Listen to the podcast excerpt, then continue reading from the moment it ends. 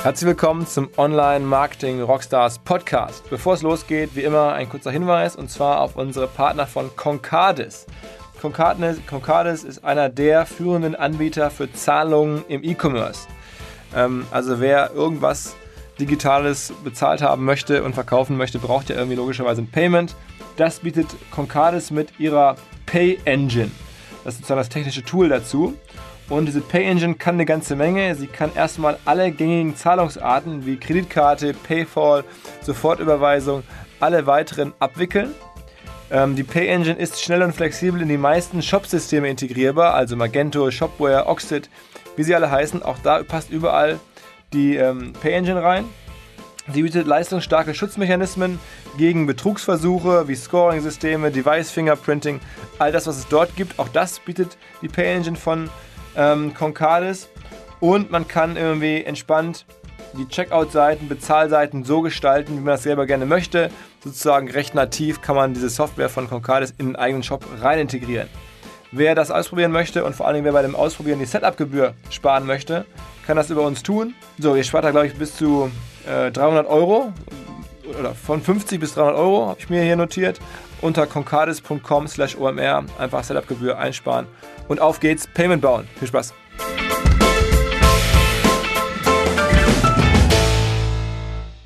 Der Online Marketing Rockstars Podcast.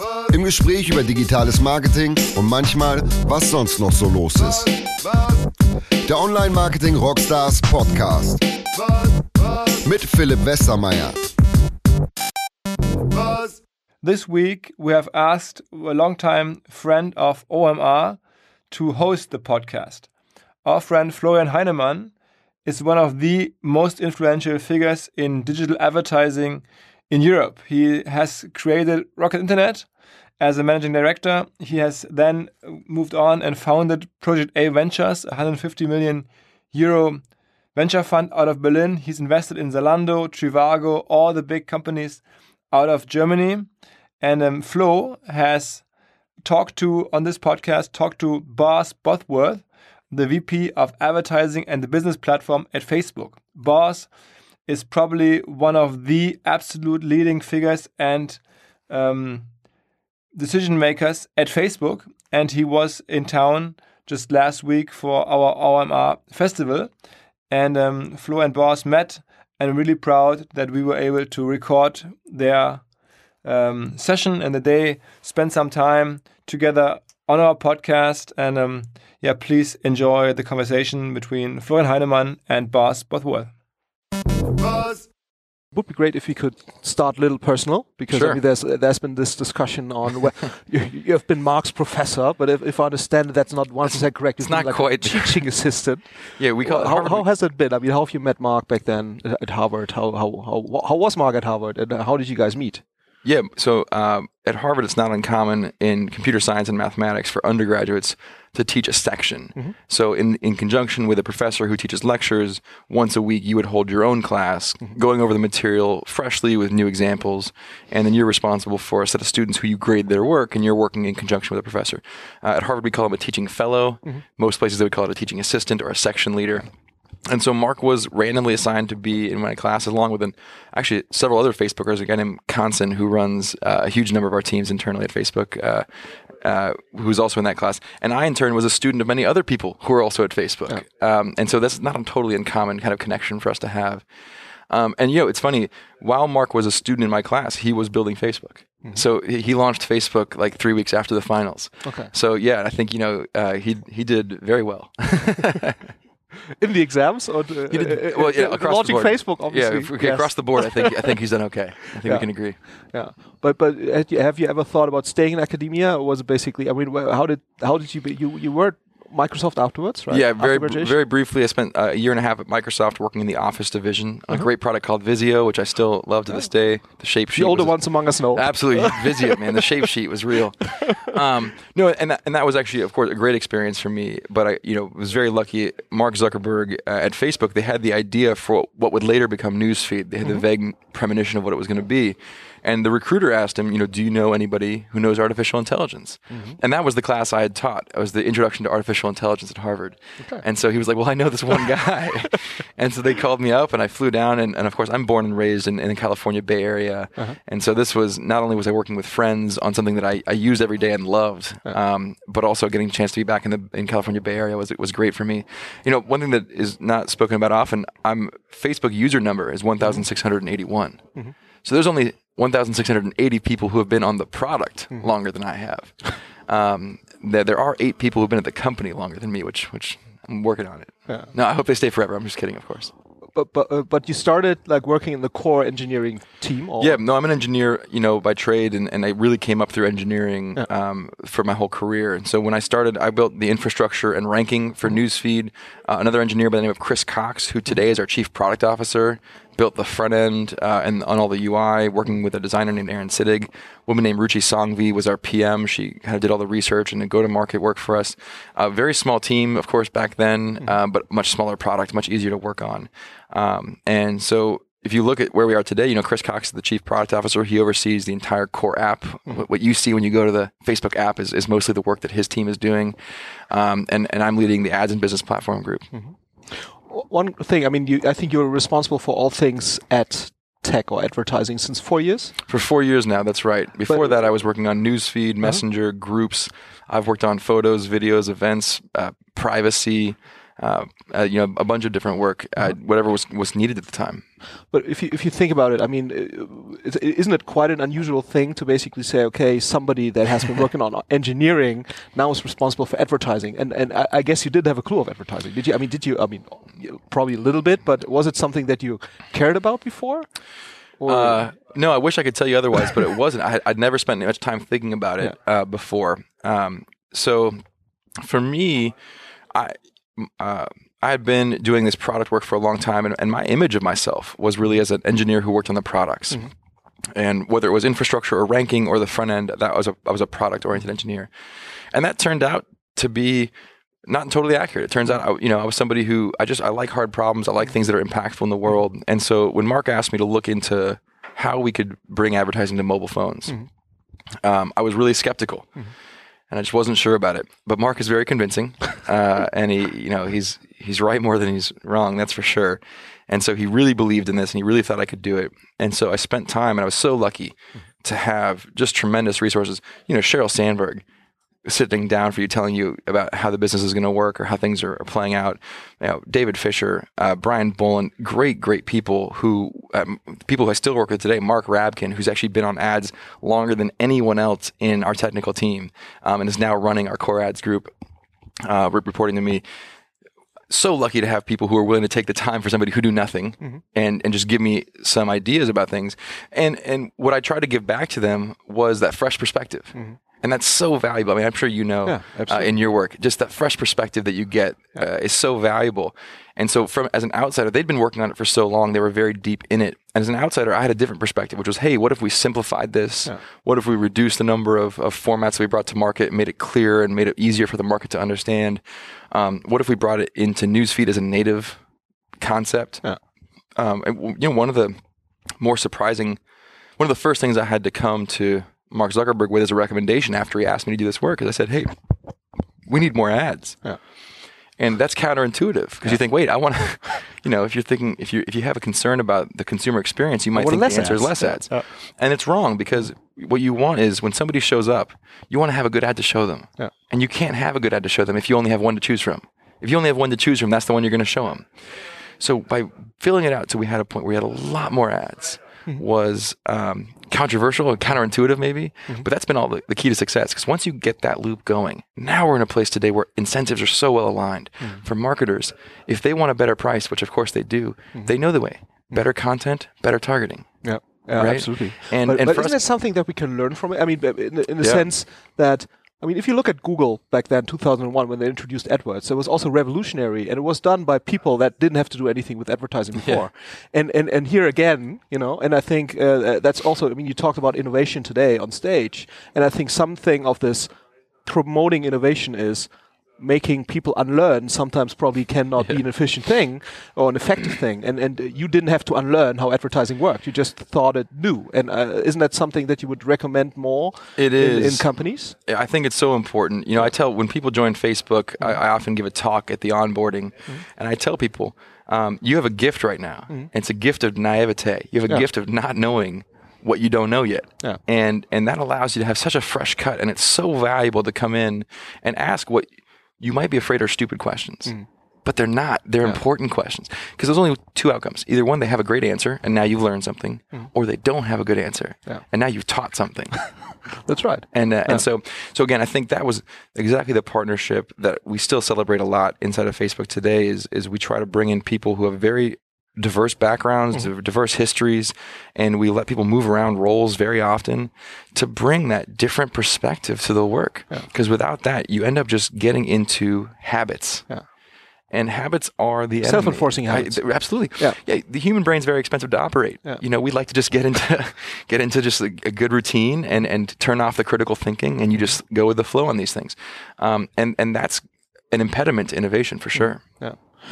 When I mean, you, you joined very early at Facebook. When was the first time you thought, okay, this is more than just you know some boys and girls creating a cool product. This is, I mean, this is going to be you're you're onto something. I mean, when when was like the first time you you thought, damn, this is this is going to be big. I mean, how big? Probably nobody of you guys imagined in 2006. But when was like the first time you thought, and probably together with Mark and people say, we're onto something. Yeah, you know, um, I think for both me and and Chris Cox, we, we tell a very similar story.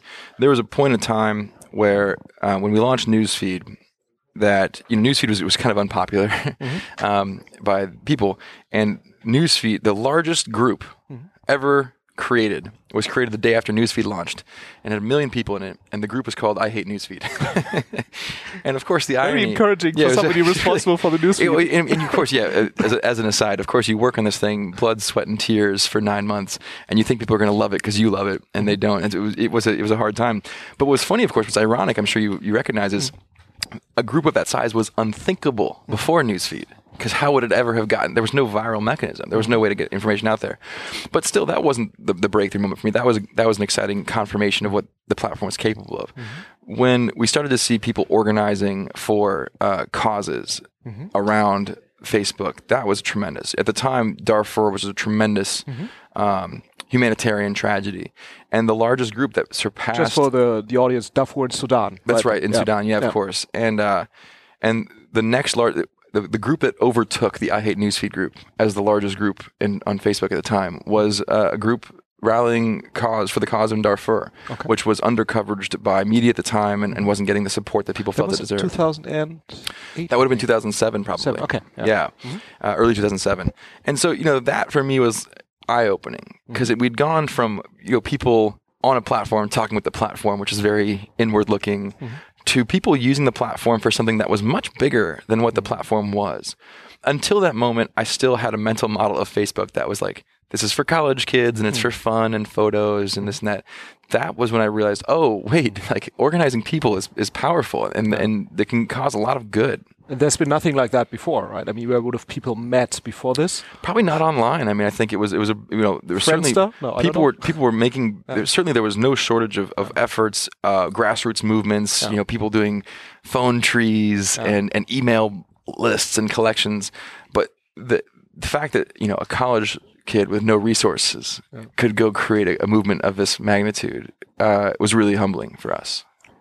And there was a time when you basically say, okay, this is probably going to be bigger than just connecting a couple of college kids. Well, you yeah, and you, you really shifted your mentality. You realized you said you had to respect it a lot more. You, again, I, I use the word humbling in a very real sense when you realize that this thing is bigger than you and that you have a you know a, a role in that, which is which of course you're grateful for, mm-hmm. but also you know a responsibility to just continue to push it forward. I mean, this technology has such phenomenal opportunity to, to cause good in the world, to manifest positively, um, and that's what we've been really on a mission to try to do. Let's probably switch a little bit more to the advertising side of Sure. things. If, if you are a brand today, uh, what would be like your recommendations uh, to, to that brand if they want to start advertising on Facebook? Um, how would you go about this? Yeah, you know, jump in. Hmm? Really, like it's it's don't try to get it right. Hmm. um, one of the things people don't recognize enough, even about Facebook's own process for how we build our own products, hmm. is that we don't sit in a dark room and try to guess what's right. Hmm. Now, we have intuition, we have instincts that have been trained over years of just being humans and using technology. But what we really try to do is as quickly as possible get to a point where we're testing something with real people and seeing how they really react. Um, and I think for a lot of marketers, when you were doing a really big production on TV or print or, or outdoor multimedia, um, you know, a lot of that time is spent getting it right before it goes out. Because once it's out, that's it, and that's that's where it is. And the cool thing about digital is you don't have to do it that way. You can jump in in a small scale test up front with different creative, different takes to different audiences, and right away start getting feedback on what's working, what's not working, what do they like, what don't they like. Um, and what's cool is if if it's done well, these tools will help not just these companies market better, they'll help them build better products, right? Like this is this is real closed loop eh, relationship building with a community and, and, and real time response. Um, But do you have the feeling that most brands are using this potential of, of Facebook as a market research tool? Because my feeling, they don't. I mean, not very many people get that. Facebook's probably, apart from being a great marketing platform, one of the greatest market research tools where you have real user feedback instantly. Yeah, no, and I think well, there's two parts to this. I mean, one of the most important pieces is what we talked about earlier. Mm-hmm. You know, businesses have a way that they've been doing things for a long time, mm-hmm. and I think there's just a degree of inertia. Mm-hmm. And so, no, I think a lot of companies aren't really embracing that. I think some of the the ones that are are smaller companies that have nothing to lose, and they're looking for every advantage. Yeah. Um, and the larger companies or, or the more mature companies have to realize that that's happening and that that's a that's a an opportunity for them to be better, but also a risk if they don't take advantage because somebody else is. I think there's a one exciting thing which is you know as you to kind of the other part of your question, which is okay, are these companies doing it today? Could it be a, a bigger part of market research? That is a piece that I really love. Mm-hmm. Um, I, I really love this idea. It is because it's how Facebook develops products. Mm-hmm. Is we put out lots of variations of something very small to a small number of people. We see how they react to it. We start internally. We start with employees, mm-hmm. And that's actually pretty good because there's, there's ten thousand of us, and that's a start. Pretty good sample. It's a good sample size, right? And then and and it's reasonably diverse, and you can expand and find different markets.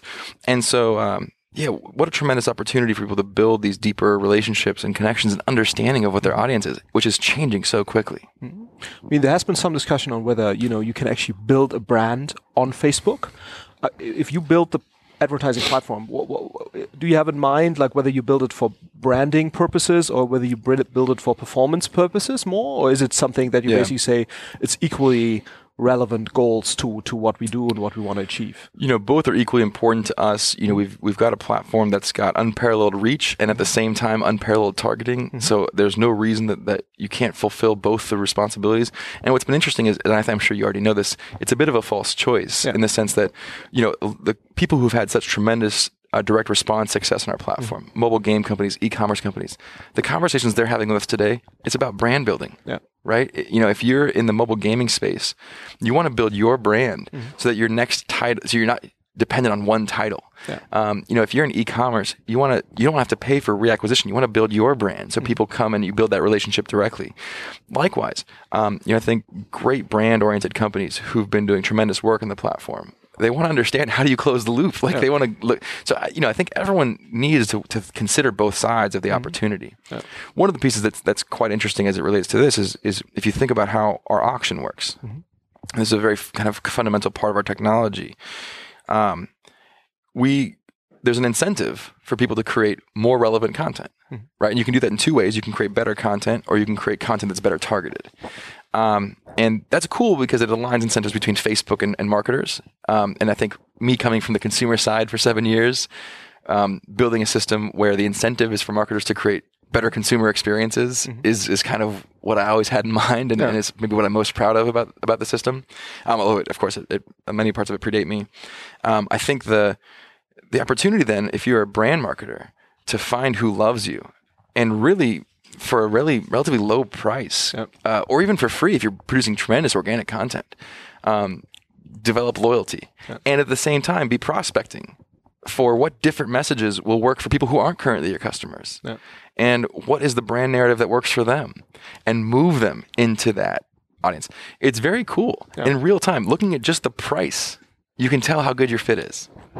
And that is something I think that's uh, in terms of market research. I mean, you don't have to theorize what your target group is; you actually see it, like in a very sm- uh, That's right. granularly sliced and diced uh, Totally. uh, targeting uh, uh, possibilities. And That's that- right. Yeah, and I think that that's probably one of the biggest opportunities of, of, people. And, and of course, look, we're always trying to get better at things like prospecting, where you could maybe put it out to a broad audience. And what you'll find, Facebook's, you know, the, the auction, the delivery system, Yeah. will automatically find the people within that audience that are the right people. Yeah. And people it doesn't reach or that for whom it's expensive, you now do different things. Uh, You can also, I mean, uh, just as feedback, also from an advertiser Thank user you. perspective, uh, you can really see how that system becomes better and better and better. I mean, the, you know, you, you, uh, most of our startups they start with uh, custom audience and they start with retargeting, and then they try to expand. And the and the, and the ratio of money they're able to spend on prospecting things and, and lookalike audiences gets more and more and more eh, because you can really see how the product improves, and, and that is, uh, I mean, uh, that that's impressive to see. To be very honest. Well, I'm, gl- I'm glad to hear that feedback. And what I really am, am most proud of is I think this, the feedback is also reflected in the consumer experience of advertising. Who people feel like, hey, I'm getting more and more relevant ads. I'm less and less aware of ads or seeing fewer and fewer negative ads. And that's where this whole ecosystem together mo- make, can make such progress. Eine ganz kurze Unterbrechung. Der ein oder andere von euch wird es schon vermisst haben wahrscheinlich. Hier ist er wieder, unser Hinweis auf Casper. Casper ist ja bekanntlich eine Matratze und zwar ähm, eine Matratze, die mit Besessenheit designt wurde und zu einem schockierend fairen Preis auf den Markt gebracht wird. Sie kombiniert federnden Latex mit schütz- schützenden Memory-Schäumen zu einer preisgekrönten Schlafoberfläche, die nie zu hart oder zu weich ist, sondern immer genau richtig. Die Casper Matratze wurde 2015 vom Time Magazine zur besten Erfindung des Jahres gewählt. Außerdem wird die Matratze, also die Casper, kostenlos innerhalb von Deutschland, Österreich und der Schweiz verschickt. Und, das ist jetzt wahrscheinlich das Entscheidende, man kann 100 Nächte in seinem eigenen Zuhause darauf Probe schlafen. Also wenn man merkt, nach irgendwie bis zu 100 Nächten, das passt irgendwie nicht, kann man sie kostenlos abholen lassen und bekommt sogar sein Geld wieder. Das ist mal richtig krasser Glaube ans eigene Produkt, finden wir gut. Wir würden uns freuen, wenn ihr Bock habt, eine Casper auszuprobieren. Ähm, es gibt sogar ähm, Sonderpreise für unsere OMR-Hörer.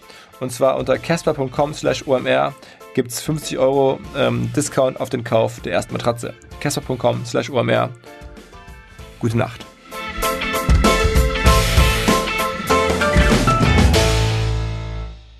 But when you when you talk about user experience, I mean, there has been some discussion that there has been like too many ads in the news feed, or there has been like a maximum reached in the news feed um, of, of the number of ads. I mean, how do you guys determine what like how much you can actually put advertising in there?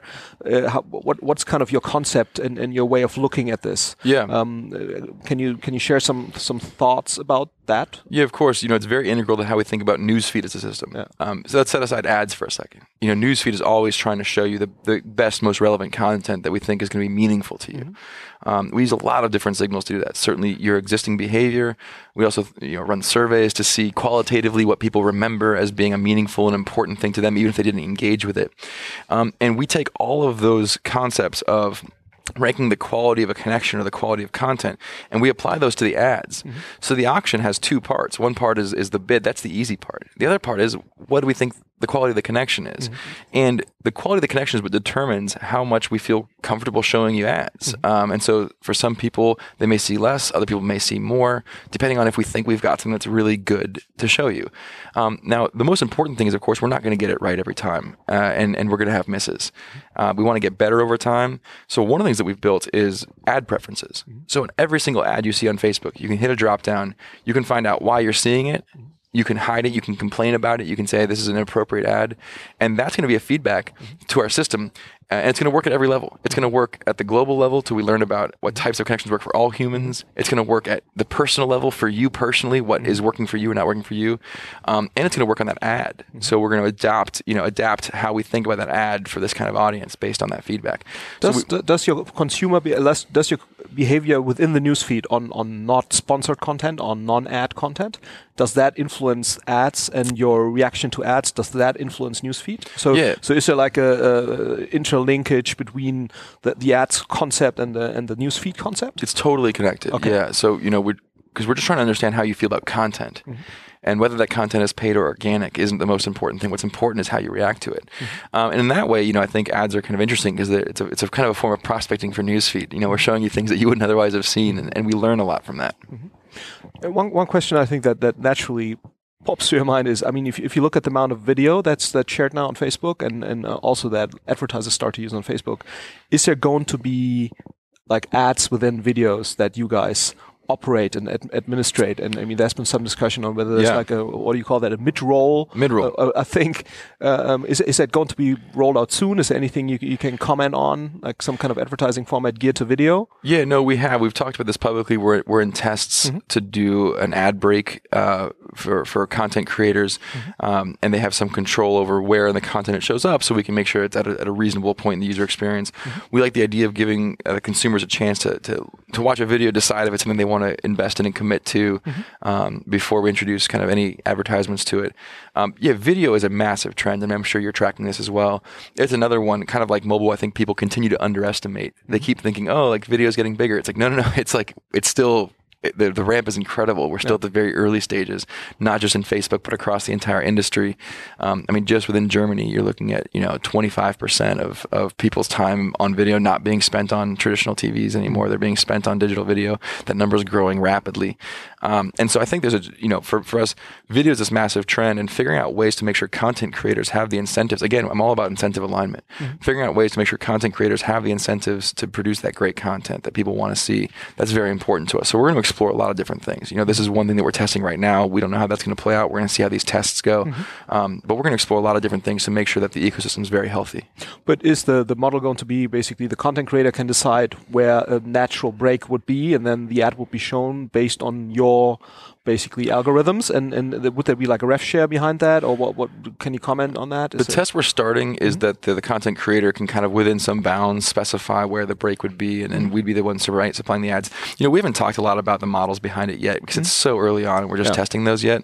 I think once we have a little more data under the belt, we'll be talking a lot more publicly about it. Okay, no, but that that's going to definitely going to be something that's that's quite interesting. Uh, what about ads on on Instagram? Is um, is there going to be like a completely different? Are, are we going to expect completely different ad formats there, or is the the the set of ad formats that we see on Instagram today is that what what what's going to be the the the, the optimal monetization strategy for you guys? I mean, do you feel there's a lot of things to improve it still, or Well, so Instagram has been just a tremendous success for marketers who've been adopting the platform, and the growth has been incredible. You know, we're certainly talking about uh, the Instagram Stories format is very exciting um, and is very different. You know, that's that's a completely new paradigm. It's getting increasingly common across the internet. You know, so Medium just launched a very similar format uh, uh, this week, um, and I think that's becoming a very common mobile native format. Um, I think there's a huge opportunity for us to to think about what ads could look like in that format. Yeah.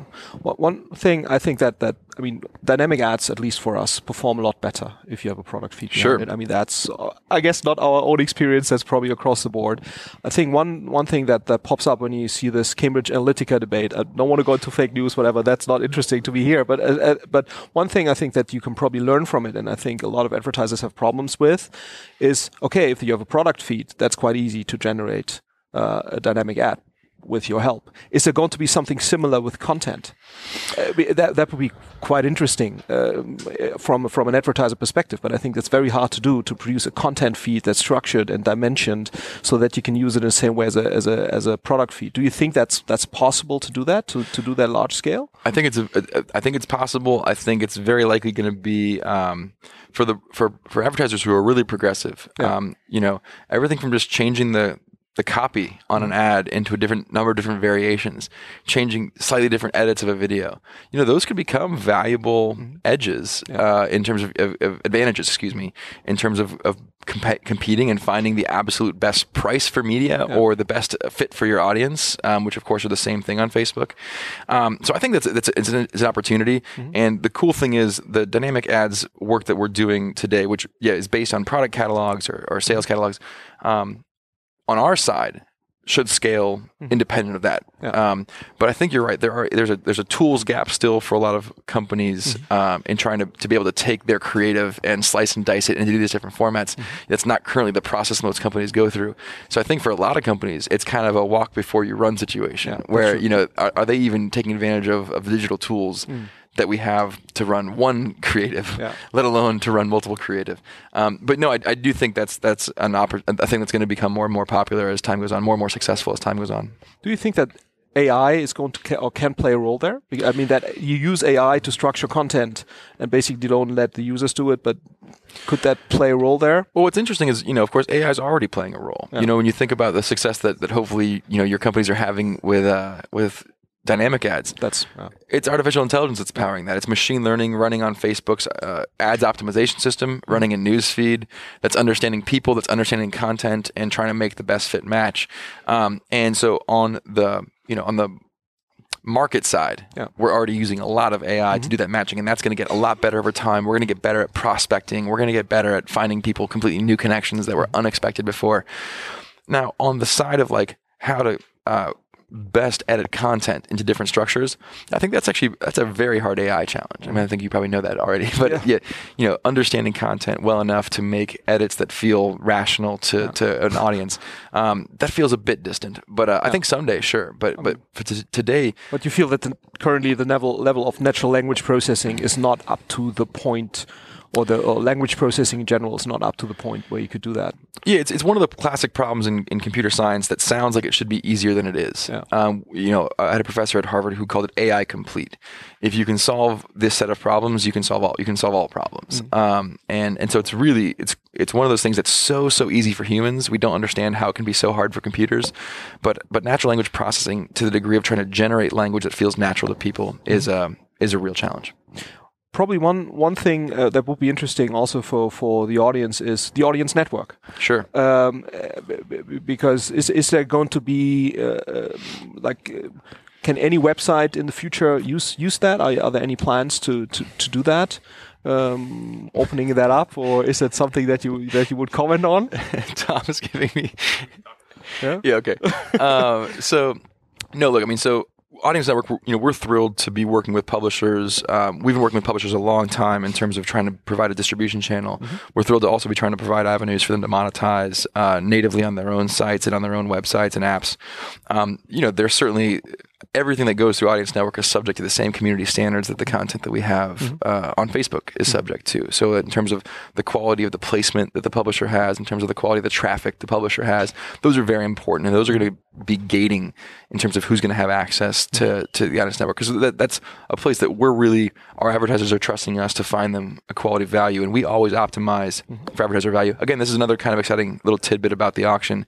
The auction does not optimize for money to Facebook. A lot of people don't know that. Mm-hmm. It optimizes for value to, to the advertiser Okay. because we always figure, um, you know, revenue is a trailing indicator. Mm-hmm. Lead with value. Yeah. And so we optimize for value first, and we trust that the revenue will come later. That's how you grow budget. That's how you grow share. That's how you build, help people build brands and build businesses on Facebook. Um, and so the same thing is true for Audience Network. We lead with the advertiser value, um, and and that should is that's great for publishers in the long term because if they build a good strong business, then that's going to continue to be a sustainable business for them over the term. But so there, those are the kinds of limitations that would affect Audience Network. I think that's. I mean, it's, very smart. and It's very logical to do that, but it's kind of frightening that that hasn't been the practice in, in, in, in media for the last I don't know hundred years. Uh, but but I guess you're you're right because I think the scarcity is always the advertiser's budget, and if they are able to get value out of the budget, then they're going to spend more, and that's how you grow. and it Um, helps and it helps it creates more um, sustainable predictable revenue streams whether it be for facebook in, in the case of, of the ads that we're running natively or, for publishers Um, we had this question just on stage, but I mean, obviously, a lot of the audience is, is cannot be uh, has, has has has not been able to listen to you. So I, I want to repeat it. I mean, one very interesting question is: Is it still possible to to to get an app? On exclusively an app up up in the app store, and, and would you recommend that to, to startups to to just put a lot of emphasis on the app, or is the mobile web becoming a lot better? So that's not. I mean, do you see the app as an intermediary kind of solution, or is it something that, that's going to stay, and uh, or is the mobile web going to replace it because it's going to become more functional and more Hmm. powerful uh, in the future? I mean, yeah. Look, we're in a very competitive environment across the board, and there's a lot of uh, great companies doing great things out there. So the mobile web is um, great in terms of access. Uh, it's a challenge when it comes to the, the richness of the functionality, the interactivity that you can provide. Um, apps have such tremendous capacity in terms of what they can do natively, but it's very hard to get them installed. And once you get them installed, it can be hard to get them opened. Yeah. Um, and and so I think there's challenges on the other side.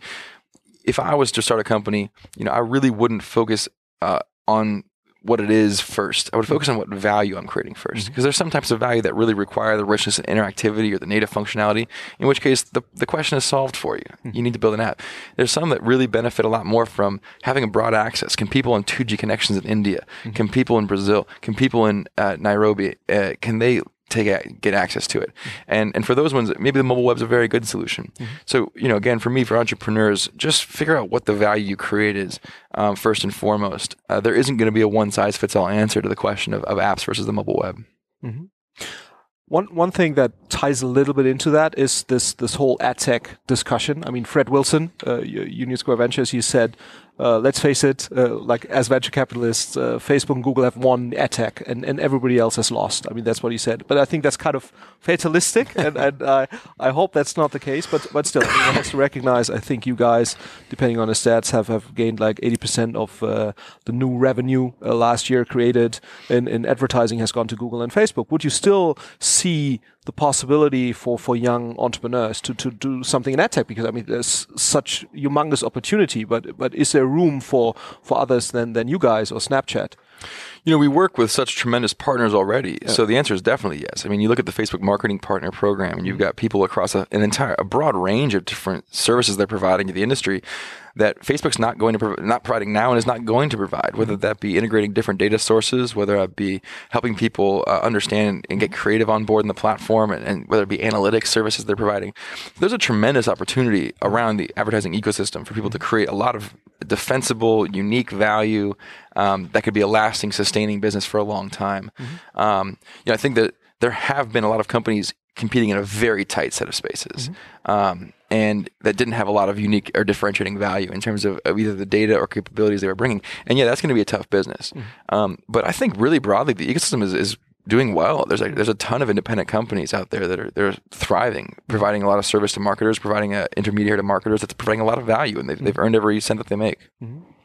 Uh, probably to to to finish uh, finish this off. I mean, it would be very very. int- I mean, you grew now uh, ten thousand employees at Facebook Yeah, we have a lot of employees. or something like that. Is it ten thousand? Seventeen thousand. Yeah, I mean, uh, Stefan says 17, so I 17,000. trust him. So, so, and, and I guess you're growing I don't know, but he was pretty young, so I don't know if he knows what he started. by a couple of thousand people, probably or employees every year now. Uh, yeah. and, and and you said it either either you kill yourself or somebody else will, will do it. I mean, how can you how can you how do, are you achieving it to to stay hungry and and like and uh, how can you organize innovation in in a growing corporation uh, and and how do you make sure that you're going to be your own disruptor again and again and again? I mean, how do how do you try to do that? I don't think you can ever be sure of it, um, which I think is, is uh, kind of a, a peek into the paranoia that underlies people in Silicon Valley. This predates Facebook. You know, Andy Grove, uh, one of the great pioneers of Silicon Valley, you know, chairman of Intel for a long time, and, and a real mentor to so many leaders in Silicon Valley, in- including Mark Zuckerberg, um, had a famous saying, which is "Only the paranoid survive." And this is what it was about. It was about uh, having the humility uh, to to not believe that you're unbeatable. Um, it's about being hungry and being driven uh, to see every opportunity uh, as your opportunity to lose, and and believing in yourself that you can you can go do that, but that it's yours to lose. Um, and and we try to approach our work with that. And so when somebody at Facebook, and I think this is one of our, our most evergreen cultural traits in the 11 years that I've been there. Um, when somebody at Facebook says something that sounds very wrong to you, your first instinct is to try to explore that idea, which is just not how a lot of companies. It's, it's kind of expensive for humans. It's not how many people work. It's certainly not how many companies work. Um, when somebody says something that I just completely disagree with, um, I've actually learned this from a, a, a woman I work with named Ami Vora, who's, who's brilliant. She always answers. She says, "Fascinating." And when she says fascinating, what she really means is that's the craziest thing I've ever heard. I must understand it better. So a real genuine curiosity. Mm-hmm. Um, and, and what, what helps, I think, is just, you know, how much we believe in the mission to make the world more open and connected. Mm-hmm. I work with a lot of people who don't have to be at Facebook. You know, they could be anywhere. They could be nowhere. They, they, they come every day and they show up at Facebook. Why? Because mm-hmm. they believe in the power of this technology. They believe in what it's, it's capable of. And if you approach your work with that kind of a passion and enthusiasm, and an openness and a curiosity, then when you see these new things being done, whether it be uh, you know our, the shift to mobile, now the shift to video, you don't feel afraid, you don't feel defensive. You feel like, wow, this is great. People are doing great stuff. Like, how can I, mm-hmm. how can I build things that help? Mm-hmm. Um, and that is the attitude that we've approached it with. But of course, having said all of that, there is no guarantee um, that that we don't become obsolete or get replaced by someone who's who's better or different. Um, and and that is a just a very deep part of our DNA that that mm-hmm. constant nagging feeling that maybe somebody's doing it better and there's something that we're missing. Re- related to that, I mean, if you if you look at a lot of German but also European companies, um, um, um, the feeling is kind of if they buy startups, if they buy companies, they they always add something that's quite close to what they do already.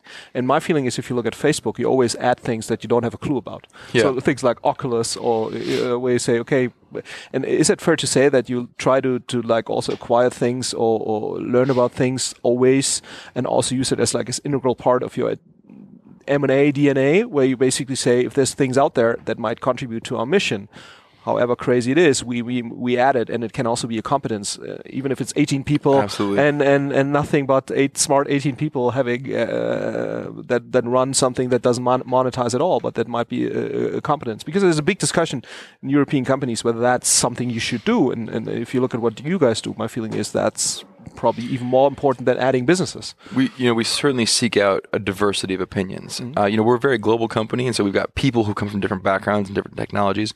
But when you find somebody who just thinks so differently than you do, mm-hmm. what a gift! Mm-hmm. You know, what a gift for you to have that opportunity to see the world through eyes that just uh, uh, observe a different spectrum of light somehow. Yeah. Um, and so, you know, I think we absolutely always trying to augment not just the technology, which is great, mm-hmm. but the capacity to see the world differently. Um, and you think maybe if you do that enough, you know, maybe that helps you um, see change coming before others do. Mm-hmm. Cool. Thanks a lot. Um, I think no more questions from my side. Thanks great. a lot. For, hey, no, appreciate for, it. Thank you for taking the time. Um, thanks a lot for, for being so open. Uh, and I hope the audience will enjoy it. Yeah, me too. All right. Bevor ihr uns verlasst, würde ich gerne noch kurz zwei Worte sagen. Wir haben jetzt so viel über von Facebook gehört, mit Facebook gesprochen. Wir haben im Rahmen unserer ähm, OMR-Reports, also unsere kostenpflichtigen Studien und Reports, aktuell einen Report über Advertising auf Facebook für Profis. Ja, kostet 99 Euro. Ist wirklich ein Top-Report von Facebook selbst zertifiziert und mit zahlreichen Playern im Markt gesprochen, die sich wirklich mit Facebook-Werbung auskennen. Ist alles zusammengetragen, steht im Report. Guckt einfach mal nach unter onlinemarketingrockstars.de im Bereich Reports werdet ihr sofort finden. Der aktuelle Report zum Thema Facebook für Profis. Ähm, könnte ja was sein. Viel Spaß damit.